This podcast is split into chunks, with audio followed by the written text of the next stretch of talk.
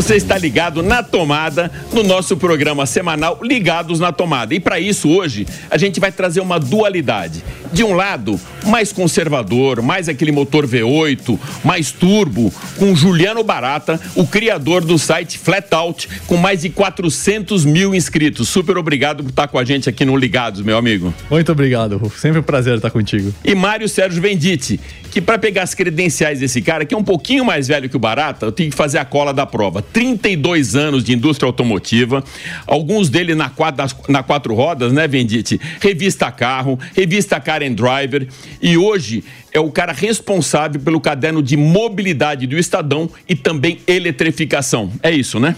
É isso, obrigado pelo convite, Alex. Um abraço para você, um abraço para o Juliano. É bom rever vocês sempre. É, e uma coisa interessante, eu conheci essas duas peças aqui, literalmente falando de automobilismo. O Juliano Barata, não lembro que ano foi, mas a gente foi a convite da BMW para uma prova da DTM em Oschesleben. Pouca gente sabe onde fica isso, mas é uma pista muito legal no norte da Alemanha e o Mário Sérgio Venditti chegou a ser meu chefe. Ele fala que não, mas eu chamo de chefe todos aqueles que são mais competentes do que eu. Na época, quatro rodas, eu morava fora do país e era colaborador no início dos anos 90, falando de automobilismo, né, Venditti? É isso aí, a gente cobria Fórmula 1, Fórmula Indy, todas as categorias nacionais, que eram muitas na época, né? E você era um grande colaborador nosso na Fórmula 1. É, eu, eu dividia espaço atrás de guarda-reio com Lemir Martins, é. meu mestre fotógrafo Lemir Martins. Barata, a gente conversou um pouco antes, até para criar uma pauta legal aqui para o programa, e você reclamava, a gente pode colocar aqui no ar essa reclamação, que os carros estão mais chatos para dirigir, que perdeu um pouco aquela diversão ao volante. Por que, que aconteceu isso, meu amigo? Olha, é, é, uma resposta um pouco complexa, mas ela é interessante porque mostra como o próprio comportamento do consumidor trouxe essa consequência, né? Uma consequência inerente é que os carros ficaram cada vez mais pesados, cada vez maiores, todo mundo quer um cara, espaço cada vez maior, mas também até uma certa imposição de espaço no trânsito. Então, o carro mais pesado, o carro maior, com mais inércia, é, é fácil da gente entender. Quando você tá ali com o supermercado só com um saco de arroz manobrando os corredores, é divertido, é facinho, você consegue fazer uma manobra muito fácil. Agora, quando ele tá cheio de coisas, ele exige muito esforço, especialmente para mudar de direção. Você tá fazendo uma curva para direita, de repente você precisa fazer uma para esquerda, não é difícil. Lógico que num automóvel você não vai precisar de força necessariamente, mas a força física continua existindo. Então tem essa coisa da inércia. Um carro com muita inércia, muito pesado, ele é menos prazeroso de ser conduzido mesmo, tanto numa situação de trânsito quanto em uma situação esportiva, vamos dizer assim, um sentido de entretenimento ao volante, né? E um outro lado que é bastante interessante é a questão que a gente chama na indústria de NVH, que é uma característica técnica, um departamento específico da indústria que cura de vibrações, de ruídos, de asperezas, como a gente chama, uh, de coisas que são transmitidas do asfalto e do ambiente para quem está dirigindo. Vou dar um exemplo. Quando você pega um carro dos anos 90 para trás, anos 70, um Dojão, um Maverick, que seja, você sente até a rotação do motor no volante. Você toda parte do motor, dos coxins, transmite para a carroceria e para o sistema de direção e você sente aquela vibração que acaba sendo transmitida para todo o seu corpo, né? Isso é só um exemplo. Olha que interessante, Você... vou te cortar um pouquinho. Sim. E uma das coisas que as montadoras usam muito hoje nos lançamentos é falar exatamente o que não é transferido da pista, ou seja, da topografia da pista para dentro da cabine, não ter nem esse ruído e nem essa vibração como um atributo positivo. Agora, para quem é apaixonado pela máquina e pelo ronco do motor, isso já não é um ponto positivo, né? Essa é a síntese perfeita. Tudo aquilo que deixa o carro para o entusiasta mais divertido de, de, se guiar é uma característica em termos de conforto necessariamente é, ruim. Então, essa vibração, essa aspereza, essa coisa de você estar, tá, por exemplo, num pavimento que tem uma textura mais áspera e isso passa para sua mão no volante por meio de vibrações que você sente, tudo isso foi sendo atribuído a desconfortos, que deixa o carro cansativo ao longo de um, uma viagem muito longa, por exemplo né? Só que ao mesmo tempo isso deixa o carro filtrado. Então, vou dar um exemplo. Você pega ali o seu Fusquinha dos anos 70, até o som do vento, você a 100 km por hora sente a velocidade. Hoje você está 200 num BMW, você nem percebe. Não, e no Fusquinha tem uma história bem interessante que era ter. Eu já tive Fusquinha, você não, é, não tem idade para ter um Fusquinha no lançamento, mas com não. um carro antigo. Esse foi o meu primeiro carro é, também.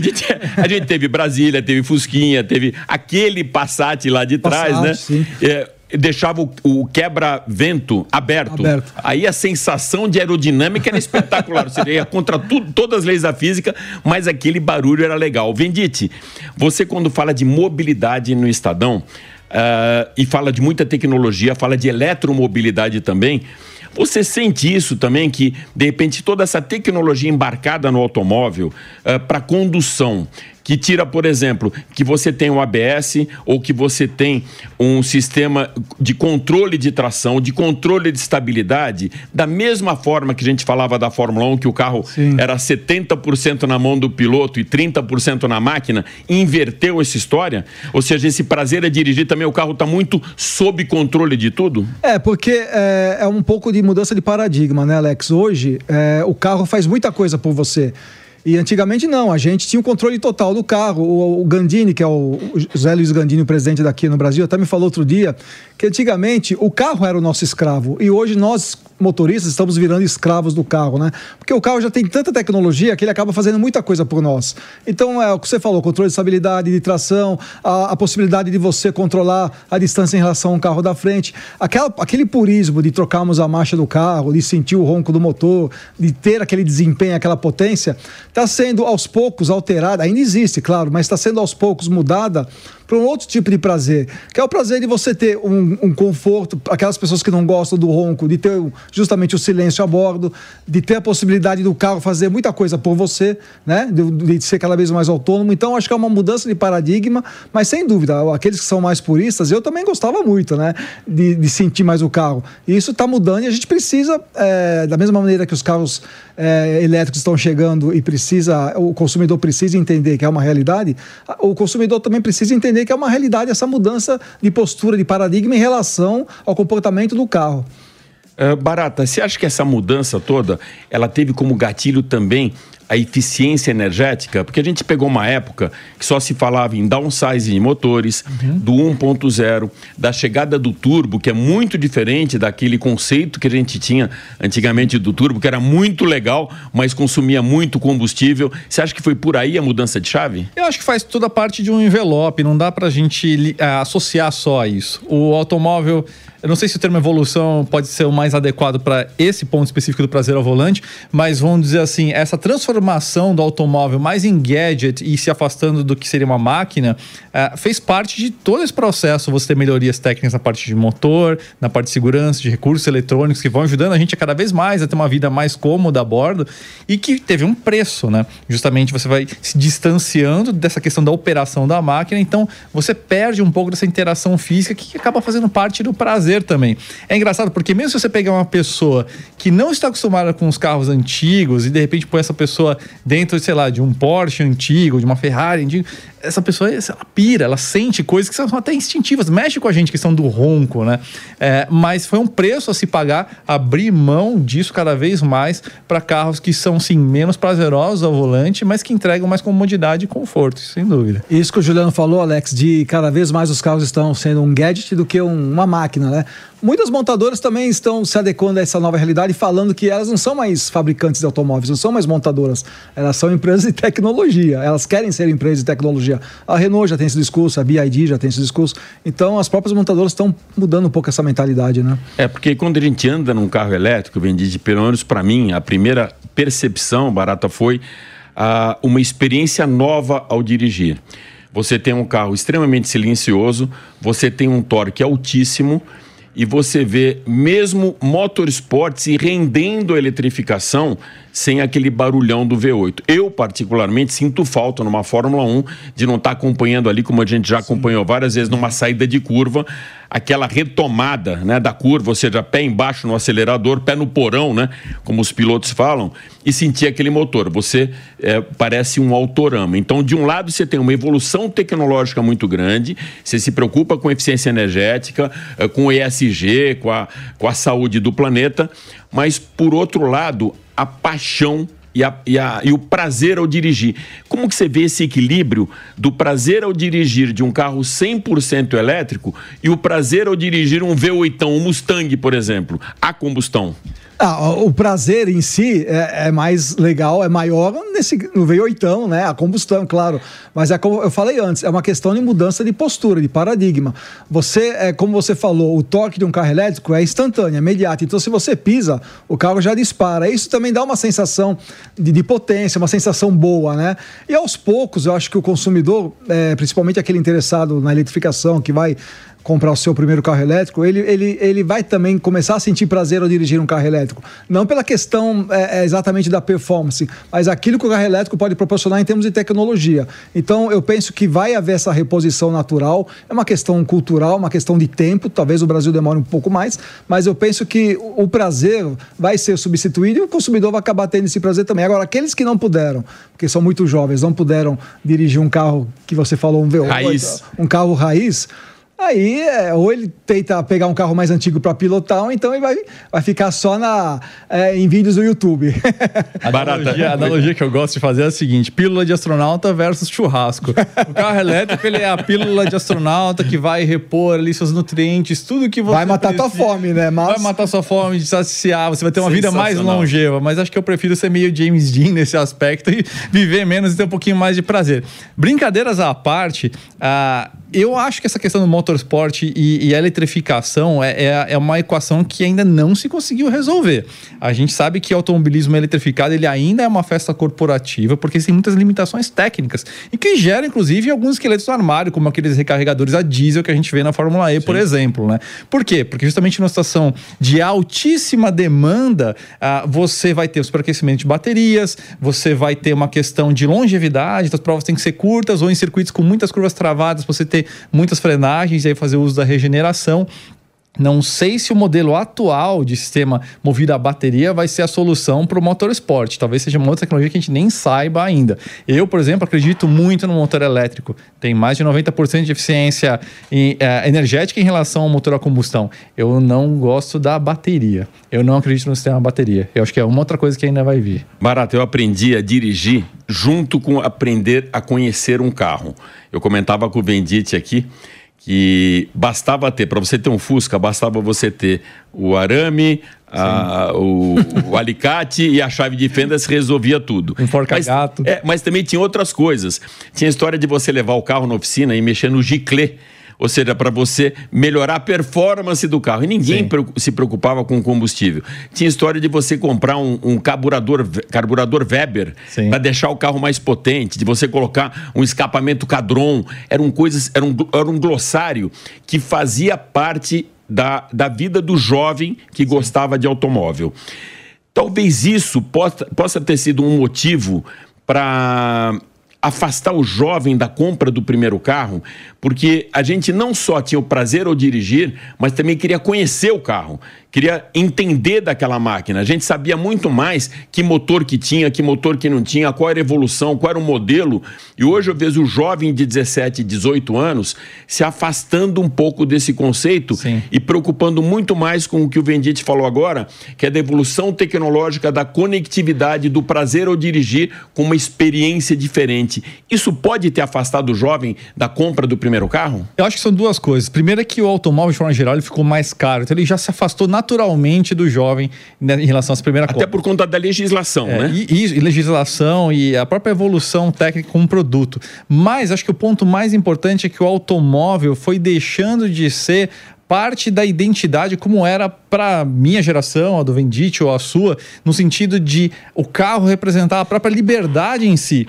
Porque pra gente, quando fazia 18 anos, significava que você poderia ir para onde você quisesse, a hora que você quisesse, sem precisar do horário do ônibus ou de um táxi. A primeira então, atitude é tirar a carta de motorista. Exatamente, a coisa, o momento mais esperado do jovem adulto. E o carro em si, ele fazia parte da nossa identidade. Então a gente colocava aquela roda, escape cadrão, não só uma questão de performance, era a identidade que a gente queria transmitir para a sociedade. O carro ele foi perdendo um pouco disso para as gerações mais novas. Eu não posso generalizar, até porque a gente tem muito muito leitor, até de 15, 14 anos, que pensa e sente como a gente, mas é um fato que é uma proporção muito menor do que já foi. Mas eu acredito muito nisso. O carro ele deixou de representar para as pessoas, ou uma parte significativa das pessoas, o que já significou no passado, em termos de identidade mesmo, como uma, roupa ou, ou, ou, uma música que você gosta, estilo musical que você gosta, o tipo de carro que você gostava e que você usava fazia parte da sua identidade pessoal. Hoje tem menos representatividade nesse sentido. Você já deve ter certamente, Vendite, colocado no seu carro um TKR, um, um toca-fita que a gente. Hoje você fala de carro. No Voyage que eu tive. No Voyage, ele já vem todo equipado, você não precisa mais se preocupar com é. o som, né? Antigamente você comprava o som até com gaveta para não roubarem o seu aparelho. Tinha aquele Ou... equalizador independente, Isso, né? Você comprava fitas para dar para qualquer DJ gravar uma seleção musical para você. Hoje a gente tem a Jovem Pan, tem o Spotify, você liga lá e tem o playlist completo do que você quiser. Você comprava um amplificador Tojo, um, um, uma caixa de som, um Twitter e fazia parte também, não da experiência para dirigir, mas da parte da experiência de ter o seu carro, como você falou, que ele tinha a sua identidade.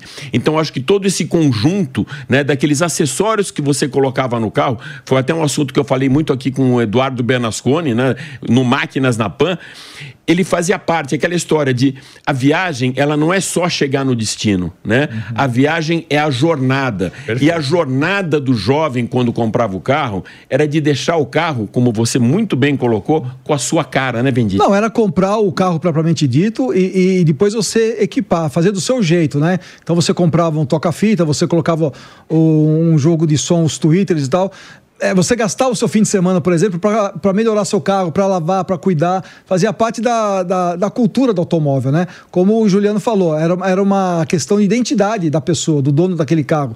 Eu, quando tive meu primeiro carro, que era um Fusca, eu passava o meu sábado lavando, cuidando dele, para depois poder passar um fim de semana com o carro tinindo, né? Era isso. Hoje, você não vê mais isso. Tem, é, tenho amigos que, cujos filhos não querem mais saber de tirar carta, né? não quer saber de, ser dono de um carro. É mobilidade prática só, de chegar no destino. Exatamente, usa um táxi, usa um motorista de aplicativo. E o, o filho da minha namorada, por exemplo, disse que é, é, ele, ele tem carta, gosta de dirigir, mas ele não quer ter o carro. Ele fala: o dia que eu quiser é, tiver a grana e tal, eu vou, eu vou assinar um carro. Eu não quero mais ter dor de cabeça de possuir um carro. Então a, a, cabeça mudou. Os jovens pensam um pouco diferente hoje, né? É claro, o Juliano falou que no Flatout tem leitores de 14, 15 anos que ainda talvez pensem do jeito mais antigo, digamos, jeito raiz, né? Mas acho que a, a cultura, é, o mundo mudou, né? A postura está mudando e a gente, assim, gostemos ou não, a gente precisa se adequar a esses novos tempos, né? E esse novo tempo, Barata, você acha que vai deixar esses carros mais raiz, por exemplo, um Mustang, um Camaro, Corvette, que nunca veio para o Brasil, gostaria muito de ver um Corvette aqui no Brasil, vai deixar no passado como jurássicos ou vai, vão estar tá sempre evoluindo também esses carros motor a combustão, que você ainda pode mexer no carburador, que não tem uma injeção eletrônica, ou você vai ter que buscar aquele Mustang 6567? Vai depender de um objeto chamado caneta, muito poderoso do governo hoje em dia.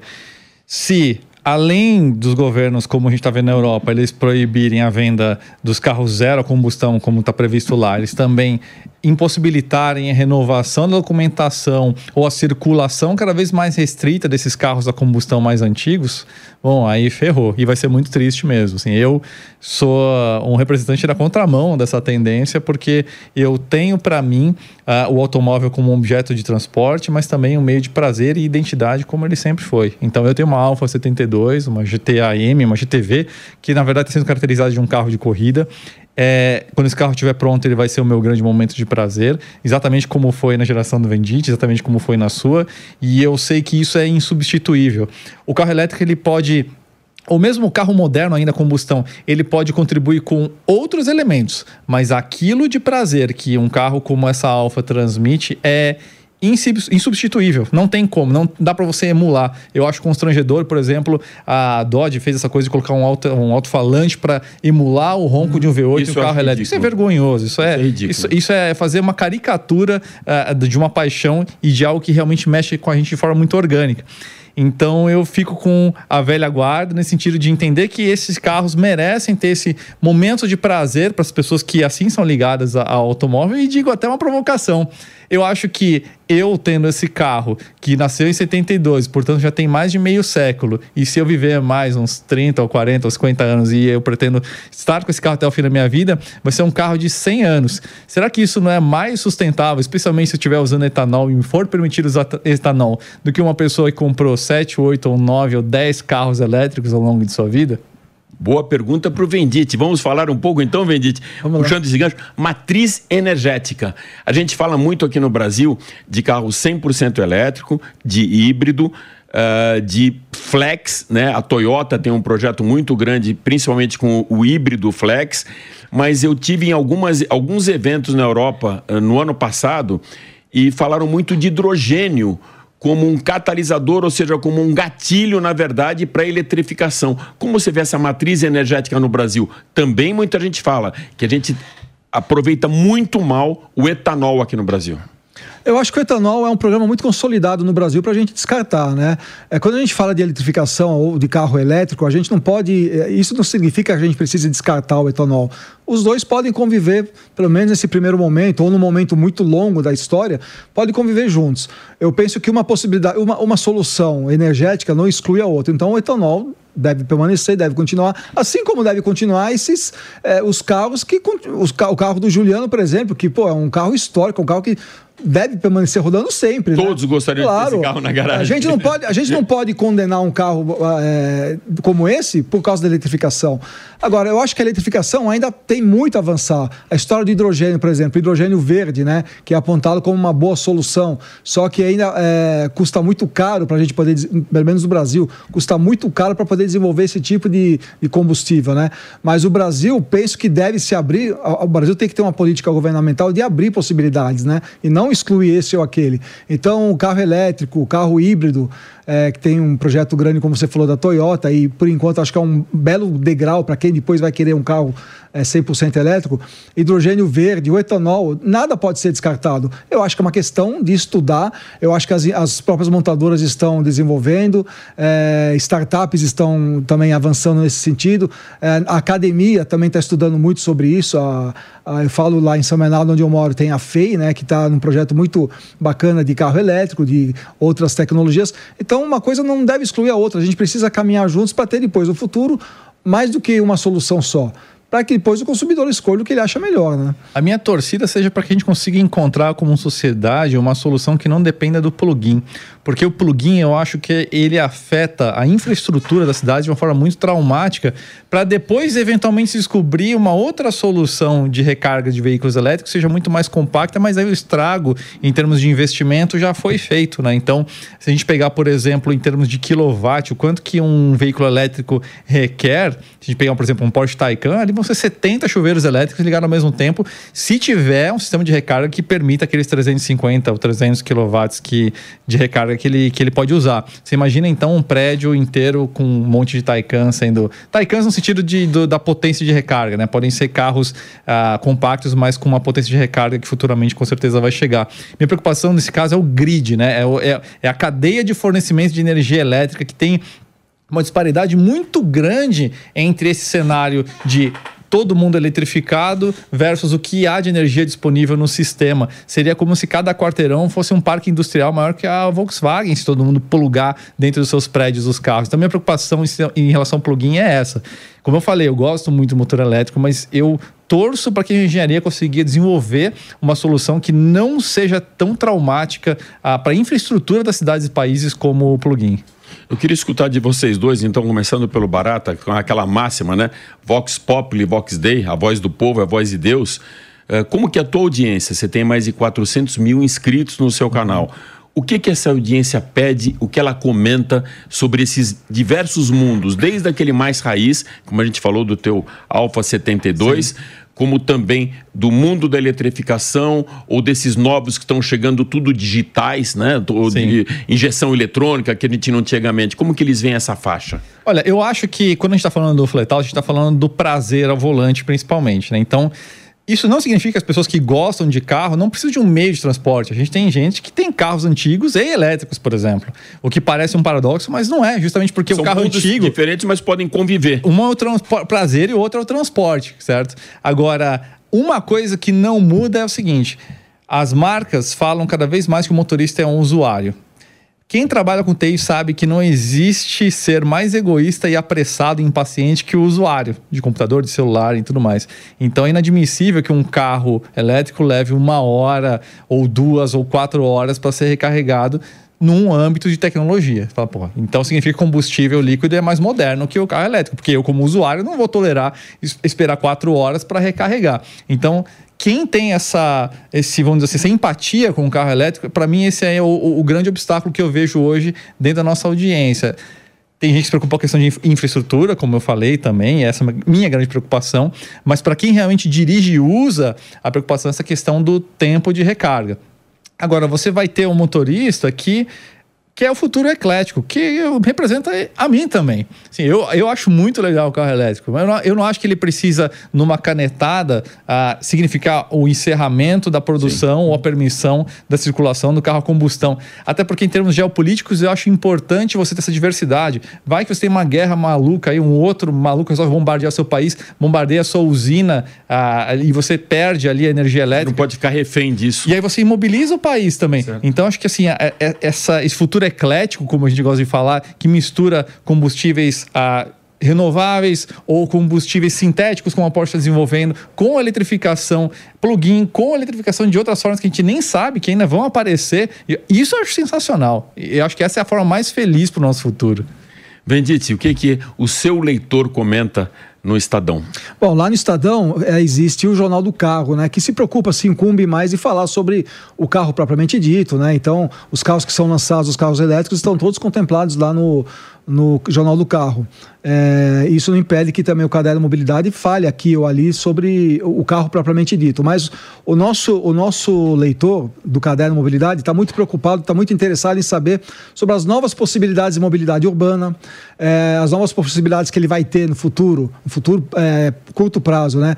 De ir para um ponto ao outro, né? Se vai ser é, com carro elétrico, se vai ser com patinete, se vai ser com ônibus elétrico. Ele está muito é, ligado nisso, se ele vai ter essa possibilidade ou não. E dentro do caderno Mobilidade, a gente fala da parte de eletromobilidade, em que a gente procura abordar toda a parte é, é, periférica do carro elétrico. Então, a questão da infraestrutura de recarga, a questão da reciclagem da bateria, que é um ponto ainda que pega muito, né? Muita gente é contra é, o carro elétrico porque vê na, na bateria uma, um empecilho, quando a bateria não tiver mais vida, vida útil, que vai ser feita dela, né? E é, é, essa curiosidade, então, de como vai ser o futuro da mobilidade urbana, que inclui, nesse contexto, o, carro elétrico. Então, é mais dentro disso. Legal, gente. É impressionante como 30 minutos passa tão rápido, principalmente quando o assunto é bom. Boa mais que aqueles V8, os DTM que a gente viu lá em oh, Orchesleben. Saudade. Barata, além de te agradecer, eu gostaria que você passasse aqui serviço onde as pessoas se encontram, onde pode comentar as suas matérias. Vamos lá, diga lá. Perfeito. Vocês conseguem me encontrar em arroba Juliano Barata no Instagram, arroba Flatout Brasil e o Flatout Brasil no YouTube também, F-L-A-T-O-U-T, Flatout. E mais vezes aqui na Jovem Pan comigo também. Vendite. Onde, onde te encontramos? Minhas mídias sociais é, são meu nome completo, Mário Sérgio Vendite. Vendite com dois T's. Dois T's. Dois T's, TTI, tanto tá. no Facebook como na, na, no Instagram. E eu faço o convite para que o leitor é, acesse lá o mobilidade.estadão.com, estadal, né? .com.br para ver o nosso trabalho, as nossas matérias ali sobre mobilidade, sobre eletrificação, tá tudo lá. Então é mobilidade.estadão.com.br. Legal, mais um programa aí com dois craques da indústria automotiva que trouxeram, além de novidades tecnológicas, e apesar da diferença de idade, né? Que, como eu falei, uma dualidade, o Barata, com 42 anos, ele tem esse lado mais conservador, mais da poesia do carro, e aos 59 anos, o Vendite traz mais tecnologia, evolução e cuida de mobilidade urbana no Estadão e também da parte de eletrificação. Super obrigado pela presença de vocês aqui no Ligados na Tomada.